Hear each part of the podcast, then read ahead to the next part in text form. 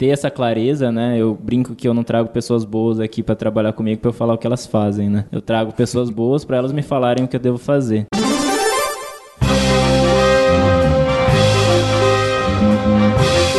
Eu sou Paulo Silveira, eu sou Rodrigo Dantas e esse é o Like a Voz.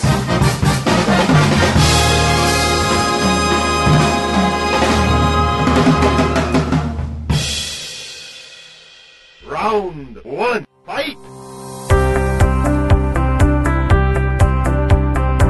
Lincoln Ando é fundador e CEO da IDWall. Lincoln, será que você pode contar pra gente qual que foi o problema inicial que a IDWall tentou atacar? Você tinha visto esse problema em algum lugar que você viu que não estava sendo bem atendido e falou, opa, é por aí que a gente deve ir? Sim, em 2011 mais ou menos eu estava trabalhando num banco que estava fazendo um flip de um banco de investimento para um banco de varejo. Só que esse banco de varejo ele não queria ter agências, gerentes de conta, back office, ele queria ser 100% automatizado, né? Então eu comecei a perceber como arquiteto de soluções na época do banco, quais seriam os desafios que eu iria enfrentar, né? Então desde a parte parte de validação de documentos de forma automatizada, a parte de é, antifraude, né, fraude de identidade, que é muito forte no Brasil, e também a parte de automação de back-office, né, porque hoje no Brasil a gente tem algumas leis específicas de KYC, que a gente chama de Know Your Customer, é, e de Anti-Money Laundering, né, prevenção à lavagem de dinheiro, que exige que os bancos façam diversas pesquisas é, a respeito de determinada pessoa ou empresa antes de abrir uma conta. E se a gente quisesse automatizar esse processo, a gente teria que ter ferramentas que viabilizassem sem isso. Na época do banco, como arquiteto, eu procurei soluções de mercado, não encontrei nada. É, a gente tentou desenvolver algumas coisas dentro de casa, também não deu muito certo. É, e no final, o que a gente acabou fazendo é um mix ali de várias tecnologias com milhares, não, dezenas de integrações para resolver esse problema, né? E a gente viu que mesmo assim a gente ainda teve que contratar um back-office externo para fazer grande parte do processo. E no final do dia a gente viu que a gente não estava conseguindo viabilizar aquilo que a gente queria,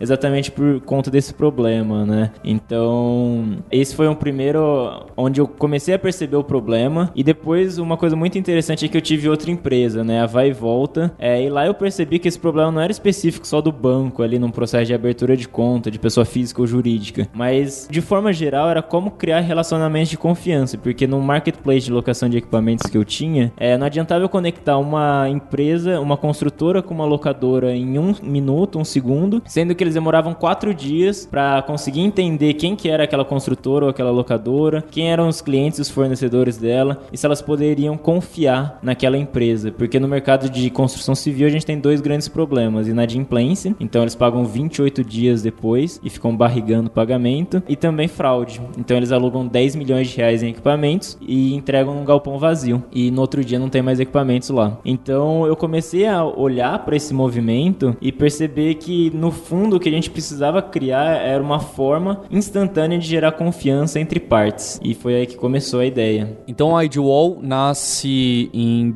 2016, há pouco menos de dois anos, com esse intuito de resolver esse problema de confiança. Mas no momento de lançamento da empresa, qual que é o primeiro produto que você oferece? Perfeito. A gente identificou o problema e a gente começou da forma mais simples para tentar viabilizar o produto, né? Então, o que a gente fez foi verificar o mínimo que a gente poderia desenvolver. A gente desenvolveu um dashboard em mais ou menos uma semana, com algumas fontes que a gente precisava consultar, que a gente sabia que era de compliance dos bancos e algumas instituições financeiras. E em duas semanas no total, a gente deve ter ter lançado a primeira versão do produto para testar se tinha fit ou não. E aí a gente bateu na porta de algumas é, empresas e percebeu que aquilo fazia sentido, embora o produto ainda fosse muito simples. A gente já começou a ter nossos primeiros clientes ali e daí que começou o produto, a como um todo, né? Isso é interessante. Então, vamos, olha que história interessante. Vocês desenvolveram uma, um MVP em duas semanas, pegaram esse MVP e foram visitar o quê? Banco, fintech, foi isso? Exato. Até antes do MVP, a primeira coisa que a gente fez foi criar uma landing page que a gente fez no mesmo dia e eu enviei para algumas pessoas que eu confiava daquele mercado é, e essas pessoas me deram um retorno muito positivo sobre como seria aquele produto, se ele seria útil ou não. Então, baseado nesses feedbacks que a gente desenhou o nosso MVP depois em duas semanas e começou a vender para essas empresas que deram um posicionamento positivo. Olha só, e, quem que estava com você assim no, no, fundação da empresa? É, era uma pessoa que tinha trabalhado com você no passado? Como é que foi? O Rafael, que estudou comigo na Unicamp, é, a gente fez computação na Unicamp e depois ele trabalhou trabalhou comigo no original também. Então a gente tem aí mais ou menos uns oito anos que a gente se conhece e a gente sempre trabalhou junto. Ele trabalhava na equipe de inovação no banco e eu trabalhava na equipe de arquitetura de soluções. Então a gente trabalhava de forma complementar. E também tinha o Renan, foi um, uma indicação de, do meu irmão, que era trabalhava na IBM e ajudou muito a gente nesse começo para estruturar as primeiras versões do MVP e tudo mais. Lincoln, a história da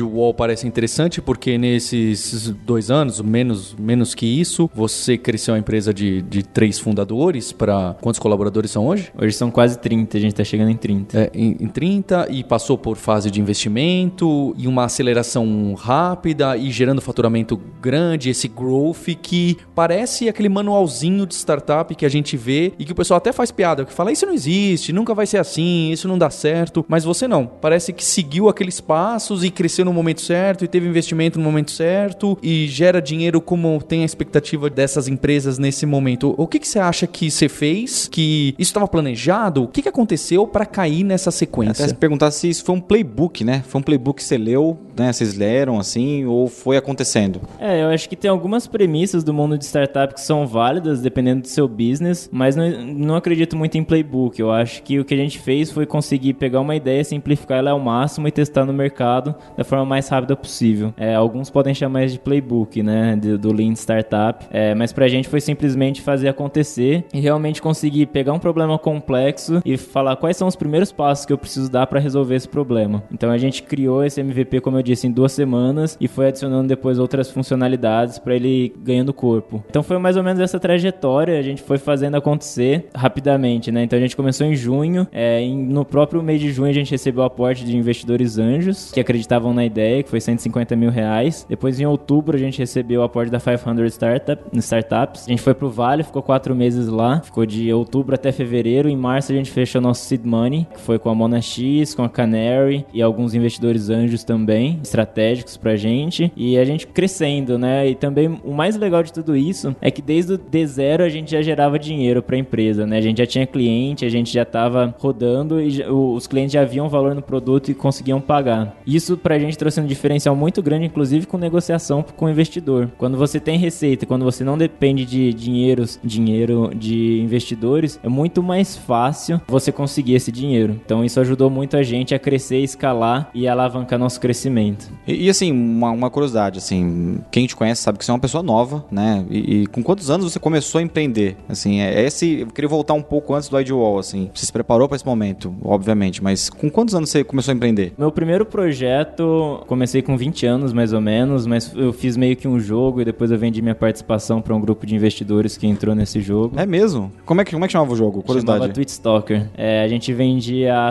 é, ensinava conceitos de mercado financeiro utilizando o Twitter é, e hashtags do Twitter que você tinha que comprar e vender palavras como se fossem ações. E assim, era um jogo que depois pivotou para outro modelo e quando nesse, inclusive foi com o Rafael também, meu atual ah, sócio. Ah, tá explicado. E ele tá continuou esse projeto, eu fui para outro. E aí eu fui para Vai e Volta, que foi para mim é, onde eu aprendi muito, esse marketplace que eu comentei. A gente errou muito e aprendeu muito o que não fazer e isso me preparou muito para ir de wall, assim. Você tinha quantos anos? Eu, eu, lembro que assim, aí a gente foi junto pro Vale do Silício, foi em 2014, né? Você tinha quantos anos naquela época? É, 2014 14 eu tinha 23 anos. 23 anos, é. E isso chamava atenção já. A sua pouca idade, o grupo de empreendedores que foi naquela época tinha em média 30 anos, mais ou menos, né? E você tinha 23, mas isso já chamava atenção porque você já estava muito alinhado com a cultura startup, que é uma coisa que não aprende só na literatura, você já estava empreendendo. Então isso foi. Isso te, de alguma forma te preparou para esse momento que você está vivendo no Idwall, certo? Exatamente. É, tomada de porrada. É, é, resiliência acho que é o mais importante, assim, né? Principalmente na vai e volta, que era um market marketplace em um mercado super tradicional e eram tempos muito difíceis, né? Então a gente tinha muito pouco dinheiro ali para fazer as coisas acontecerem. Todas as locadoras de equipamentos ficavam em Taboão da Serra, Rio Pequeno, e a gente tinha que fazer às vezes oito reuniões por dia indo de ônibus, né? E voltando de ônibus e tomando não as oito reuniões, porque ninguém queria colocar o preço de um equipamento online, porque eles não conseguiam ver valor naquilo. Então acho que, que essa parte foi muito importante para mim, assim. Lincoln, qual que é hoje o seu tipo de cliente, porque você trabalha B2B e é algo que demora, tem todo esse namoro até você vender, mais ainda, porque o que você oferece de produto é algo para trabalhar com os dados sigilosos do cliente, para saber se você pode ou não confiar nele. Como que é esse trabalho de você trabalhar esse lead, de você bater na porta de um cara grande, de um banco, de uma instituição? É, a gente percebeu que tem empresas que estão no timing certo pra gente, né? Que são empresas que estão começando, não necessariamente operação, mas abrindo um braço novo de operação no mundo digital, onde o ciclo de vendas é bem menor. Então, essas empresas precisam lançar já um aplicativo ou a versão do banco online já com determinados tipos de mecanismos antifraude ou para automação do cadastro em si. Então, com esses o, o, ciclo é um pouquinho menor, mas nós temos também a parte que a gente faz quase de disrupção, né? Que a gente entra num banco e substitui um departamento inteiro de 80 pessoas por um sistema. Então, essa venda é bem mais longa, ela demora muito mais para acontecer. É, e a gente ainda, na verdade, a gente tá, ainda está aprendendo muito como fazer essas vendas. Então,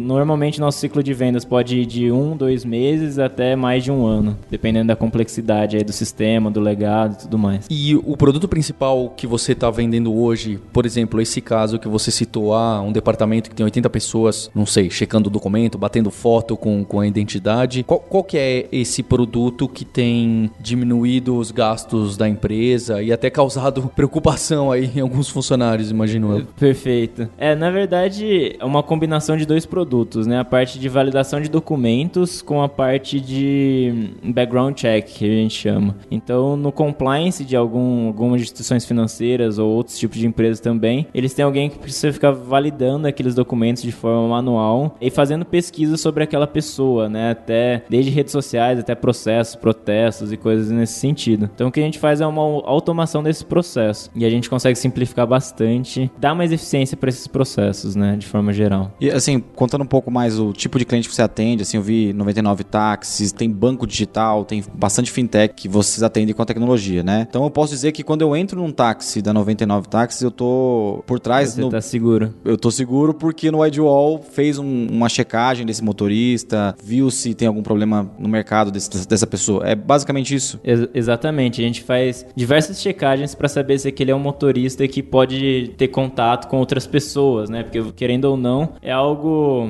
delicado, né? Você entrar num carro com uma pessoa desconhecida é, e aquela pessoa poder te levar para outros lugares e coisas nesse sentido. Então a gente faz diversas checagens, a 99 é super cuidadosa em relação a isso, para garantir que aquele motorista realmente é uma pessoa confiável. Então você pode confiar no motorista, a empresa pode confiar na pessoa que está abrindo conta e assim vai. Eu gosto bastante dessas empresas que estão produzindo tecnologia invisível, né? Que você não percebe, mas por trás tem uma coisa muito inteligente funcionando. Então acho que esse talvez seja um dos maiores ativos do IdeWall, né? O mais legal dos nossos clientes é quando eles postam alguns feedbacks que eles tiveram de clientes deles, falando sobre como é rápido o processo, né? Às vezes um processo de abertura de conta ou às vezes um processo de aluguel de veículo, onde eles, esses clientes oferecem serviço 24 horas e você consegue alugar um carro fazendo um cadastro online em menos de dois minutos. Então, os clientes ficam muito satisfeitos, eles não enxergam a Edwall, mas a gente consegue ver que isso é um reflexo do nosso trabalho, então é muito legal. E a gente conhece bem a Edwall, né? Mas assim, quem que é o colaborador? Quem que é o, a, a pessoa que entra para trabalhar no IDWall? É um desenvolvedor? É um cientista? É um, um cara que conhece muito dados? Hoje a gente está indo para 30 pessoas, né? Como eu disse, e a grande maioria dos colaboradores são engenheiros, né? E aqui a gente tem diversas funções diferentes. Tem o cara que trabalha só com processamento de dados, tem o cara que trabalha. O cara não, né? As pessoas que trabalham só com processamento de imagens. E é muito específico, né? Nosso mercado é até difícil de contratar, mas principalmente a gente trabalha com engenheiros e engenheiras que são capazes de resolver problemas complexos de forma geral. Hoje deve ser quase 20, 20 e poucos. E o o modelo de precificação que você acabou optando para a empresa, você cobra das empresas quantos cadastros você valida, quantas fotos você verifica, como que funciona e foi difícil tomar essa opção ou foi, foi, foi fácil? É, a gente teve diversas mentorias né, em relação a isso, a gente conversou com diversas pessoas do mercado para ver como a gente poderia praticar. E o que a gente decidiu era que seria uma mensalidade dependendo do volume. Então a gente tem os tiers, né, é, onde começa em 500 reais, então é super acessível para startups startups que estão começando agora agora é com produto pré-operacional e isso vai escalando dependendo do número de cadastros. Só que um cadastro pode ser mais simples ou mais complexo e aí essa, essa alternância muda o nosso preço também. Então a gente pode ter um cadastro só com dados, por exemplo, CPF, data de nascimento e nome, onde ele vai fazer algumas checagens básicas para garantir que aqueles dados são íntegros, ou pode ser um processo mais complexo, onde a pessoa tira uma foto do documento, tira uma, uma selfie e ela quer garantir que a, a selfie é a mesma pessoa do documento, quer fazer o background check, quer garantir que o documento é verdadeiro. E aí, dependendo do tipo de cadastro, varia também o preço, mas basicamente é o número de cadastros e a gente gera uma mensalidade baseado nisso. Eu, eu queria ter uma curiosidade também que tem algumas empresas que vão precisar da IDWall de uma forma rápida, mas como é que é? Você trabalhou num, num banco, né, que estava fazendo a digitalização da operação. Hoje os bancos conseguem, assim, é, olhar a IDWall e falar, pô, eu preciso da IDWall, porque os bancos têm uma, um receio muito grande de usar tecnologia que ainda não está num, num, processo maduro tal, mas eu imagino que eles já olham diferente por conta da, da estratégia digital de todos os bancos, né? Então você está sendo procurado, a IDWall está sendo procurada por todo tipo de empresa, grande, pequena, média. Sim, é, inclusive a gente participou de um programa do, da Endeavor, né, que chama Radar Santander, onde o presidente do Santander, junto com a Endeavor, selecionaram cinco empresas para trabalhar com o banco em criação de soluções para o próprio banco. Então foi bem legal a gente ver essa necessidade que os grandes bancos estão tendo em se atualizar, de desenvolver coisas novas, o que é muito positivo, mas ainda existem várias barreiras a se quebrar, né? O que a gente fala é o que a gente está fazendo com cadastro, credenciamento, é o que a Amazon e o Google fizeram com o serviço cloud, né? Antigamente todas as empresas acreditavam que cuidar de servidor seria uma preocupação delas, assim como hoje todas as empresas, ou quase todas as empresas ainda acreditam que fazer cadastro, garantir que não está passando fraude de identidade, fazer o KYC é uma preocupação delas. Então a gente está tirando isso de dentro das empresas e trazendo para a gente esse desafio, porque a gente é uma empresa que só olha para isso e criando esse tipo de relação com as empresas. Mas a gente sabe que existe uma curva até as empresas entenderem como funciona esse processo. Tem os early adopters, né, que é super legal, é, e esses early adopters vão puxando os outros. Então a gente tem empresas de todos os portos hoje, desde como eu comentei, pré-operacional, que já quer lançar. Que é uma fintech, por exemplo. Exatamente, uma fintech, uma empresa de aluguel de veículo, uma empresa de Bitcoin, diversos tipos de empresa, até os bancos que estão se preocupando com isso agora também. Round two, fight! Lincoln, nesse segundo round a gente quer saber um pouco mais de você e como você trabalha. Você pode falar um pouco do seu background? Você já citou das outras startups, então você é um startupeiro em série, é aquele bicho odiado por muitos da, da literatura e, e amado por, por, outros como nós. É, você falou que você estudou computação, mas você pode falar um pouco mais com o que, que você trabalhava, o que, que você gostava de estudar lá na computação, sempre foi negócios? Legal, sempre gostei muito de programar, é, então com 12, 13 anos foi quando eu comecei a programar. Meu primeiro site foi um site de Yu-Gi-Oh! que eu fiz, muito voltado para os meus hobbies, né? Que era também essa parte de, de nerds e coisas nesse sentido. Depois eu fiz curso técnico, é, então eu fiz ensino médio, técnico, de manhã era médio, depois... Isso na, em São Paulo? Não, em Mococa. Mococa? Interior de São Paulo. eu percebi que muito do que eu estava aprendendo no técnico eu já tinha aprendido sozinho, então eu larguei o técnico e decidi estudar sozinho. Depois, com 17, eu entrei na, na Unicamp para fazer computação. E aí eu percebi que também o que eu estava aprendendo na faculdade faculdade, eu já estava aprendendo sozinho em relação à programação, né? Mas eu terminei a faculdade. Uma coisa que me chamou muita atenção na faculdade era a questão de cálculo e esse tipo de coisa que para mim não ia ter uma utilidade muito grande, mas eu acho que desenvolve a forma de pensamento ali e também a resiliência, né? Você ter que estudar aquilo é algo muito interessante. E, e, mas a parte de empreendedorismo na faculdade eu achei muito fraco, para ser sincero. E eu comecei a ter contato com empreendedorismo quando eu estava trabalhando no original e comecei com esse projeto projeto de, de jogo que eu comentei. Antes disso, eu trabalhei com desenvolvimento de software de forma geral. Trabalhei numa empresa de, que chama Bluepacks, que fazia antivírus, firewall, load balancer, esse tipo de coisa. Então, eu trabalhava com segurança. E depois, eu fui convidado para trabalhar como arquiteto de soluções no banco original. E depois, do original, eu comecei a empreender mesmo, né? Dedicar 100% do meu tempo para desenvolvimento de uma empresa. E foi uma curva de aprendizado interessante, né? Porque eu vinha, eu fiz computação achando que eu ia trabalhar com máquinas e que eu não ia precisar lidar com pessoas pessoas e foi o total oposto, né? Hoje 90% do meu tempo eu gasto conversando com pessoas e 10% que eu tô no computador é respondendo pessoas por e-mail, por Slack, alguma coisa nesse sentido. Você ainda programa na, na Idwall alguma coisa, não? Infelizmente não programo mais. Eu gosto muito de programar ainda, mas na Idwall não consigo mais programar. É. é interessante a história da, da Idwall porque são dois caras técnicos que começaram lá, três caras técnicos, né, que começaram e, e não tem ninguém de business. Então, é, você assumiu isso foi organicamente ou foi uma precisão mesmo no início? Alguém tem que cuidar de business? Como eu comecei a vai e volta com amigos também, e meus amigos também eram da computação, eu vi que alguém precisava fazer a parte de business. E foi quase que instintivo eu pegar essa parte para fazer. Então eu acabei assumindo desde a vai e volta a parte de, de negócios e relacionamento com investidores, estratégia da empresa. E como eu disse, né, foi uma, uma escola para mim, onde eu aprendi muito que não fazer, porque toda. Não tinha lido nada de administração, de marketing, nada disso. Então foi tudo na, na experiência e lendo depois algumas coisas relacionadas à startup. É, e aí eu vi muito que algumas coisas não estão nos, nos livros também. Você tem que viver para aprender. E eu aprendi. Acho que o fundamental é aprender rápido, né? Então. É, e, e, hoje, assim, como é que você define seu papel? Assim, você, é, você é um CEO, um CEO jovem, né? Que tem 30 pessoas embaixo. São três fundos de investimento, dois fundos de investimento, né? Três fundos de Três fundos de investimentos. Como é que você define seu papel hoje como o, o, o líder da Idwall? Eu acho que é exatamente o líder, né? Tentar liderar as pessoas para um caminho, mostrar para elas a, a, visão, a estratégia de como a gente vai chegar lá e ajudá-las, né? Eu acho que o papel do líder é sempre ajudar as pessoas, porque quem vai fazer as grandes conquistas são as pessoas que estão trabalhando ali também. Então, eu sempre pergunto como eu posso te ajudar, né? Como eu posso te ajudar? O que eu posso fazer é oferecer plataforma para as pessoas crescerem, fazer a empresa crescer também. Então, eu acho que esse é meu principal papel aqui, de forma geral. E você já citou que lá na, na outra startup que você teve, a Vai e Volta, que você tinha uma rotina muito grande de agenda e reuniões e, e fora do escritório. Eu imagino que aqui seja algo parecido. Como que é essa sua rotina? Como que você organiza a sua agenda? Se a quantidade de e-mails já está sufocante, o que, que você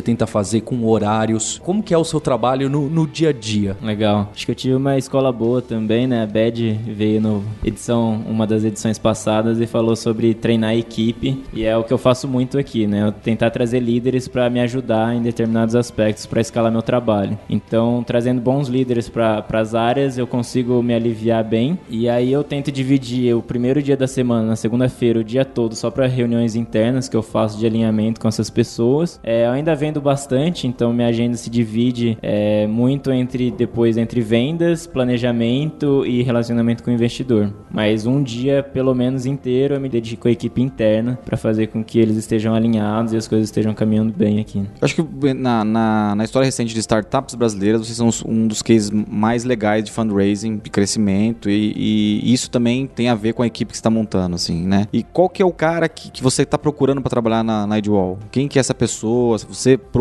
ativamente isso? Sim, é, é muito difícil, né? A gente tem uma questão de cultura muito forte, então pra gente não basta só a pessoa ser boa tecnicamente. Até por um lado frustrante, né? Às vezes a pessoa passa em todas as entrevistas, chega na parte de cultura e ela não passa, porque pra gente a gente não tá construindo um produto, que a gente tá construindo uma empresa. Então tem que ter um alinhamento cultural muito forte. E a gente procura pessoas de forma geral com espírito empreendedor que consigam olhar as coisas de forma simples, executar de forma rápida e também aprender de forma rápida, né, com os seus erros. Então a gente é super tolerante a falhas, mas a gente sempre fala que a gente não pode falhar duas vezes na mesma coisa. Então pessoas que consigam trabalhar com esse tipo de ambiente, onde não necessariamente eu tenho que falar tudo que ela tem que fazer, mas ela consegue ter essa clareza, né? Eu brinco que eu não trago pessoas boas aqui para trabalhar comigo para eu falar o que elas fazem, né? Eu trago pessoas boas para elas me falarem o que eu devo fazer. Então isso é muito importante para mim, trazer pessoas boas que independente da área, independente do nível, elas consigam sempre agregar algo que vá além às vezes até do própria função dela na empresa, mas de forma geral no todo, né?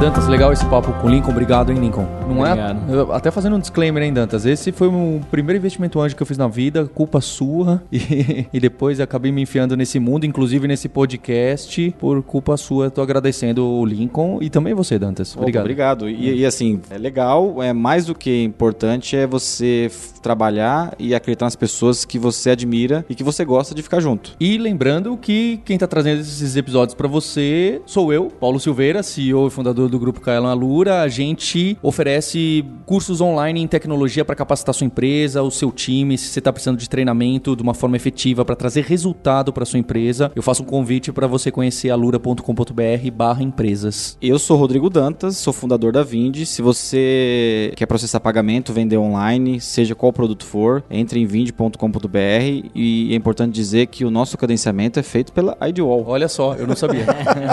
Muito legal. Pode confiar. O recado de que quem está trazendo essa primeira temporada junto com a gente é a HSM. Entra lá no site da hsm.com.br para ver o conteúdo dos eventos e não é só isso que eles oferecem. Esse é a última entrevista da primeira temporada do Like a Boss, mas semana que vem a gente tem uma surpresa para vocês. Fiquem ligados. Tchau. Tchau.